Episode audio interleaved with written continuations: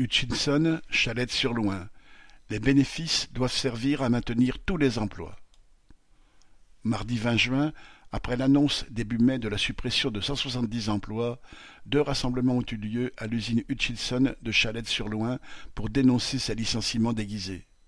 Près de 200 travailleurs étaient présents, soutenus par une trentaine de militants du Loiret et de militants d'autres usines Hutchinson. Beaucoup de travailleurs se posent des questions sur leur avenir et l'inquiétude domine, d'autant plus que c'est le deuxième plan de licenciement en trois ans. En effet, 800 emplois avaient été supprimés fin 2020 dans les usines françaises du groupe. Une nouvelle fois, pour faire accepter cette attaque, la direction dit que les départs seront volontaires. Mais ce sont bel et bien des licenciements qui concernent tous les travailleurs. 170 postes ne seront pas remplacés, alors même que près de 150 intérimaires ne demandent qu'à être embauchés.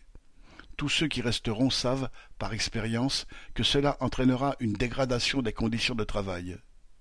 Une ouvrière a pris la parole pour en témoigner et le dénoncer. La direction justifie ces licenciements par une baisse des commandes due à la transition énergétique et au passage aux voitures électriques.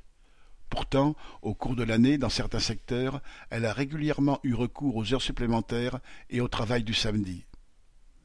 Les travailleurs ont de quoi être écœurés par le cynisme de patrons pour qui la transition énergétique n'est qu'un prétexte de plus pour licencier tout en empochant de l'argent public.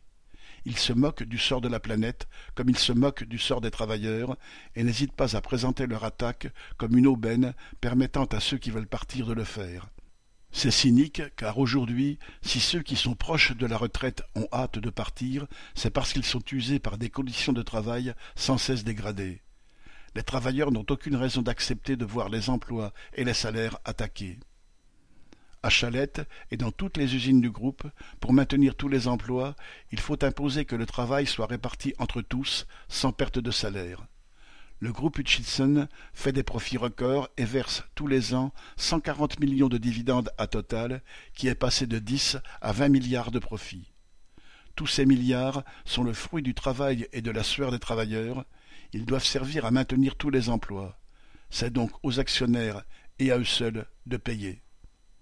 Correspondant Hello.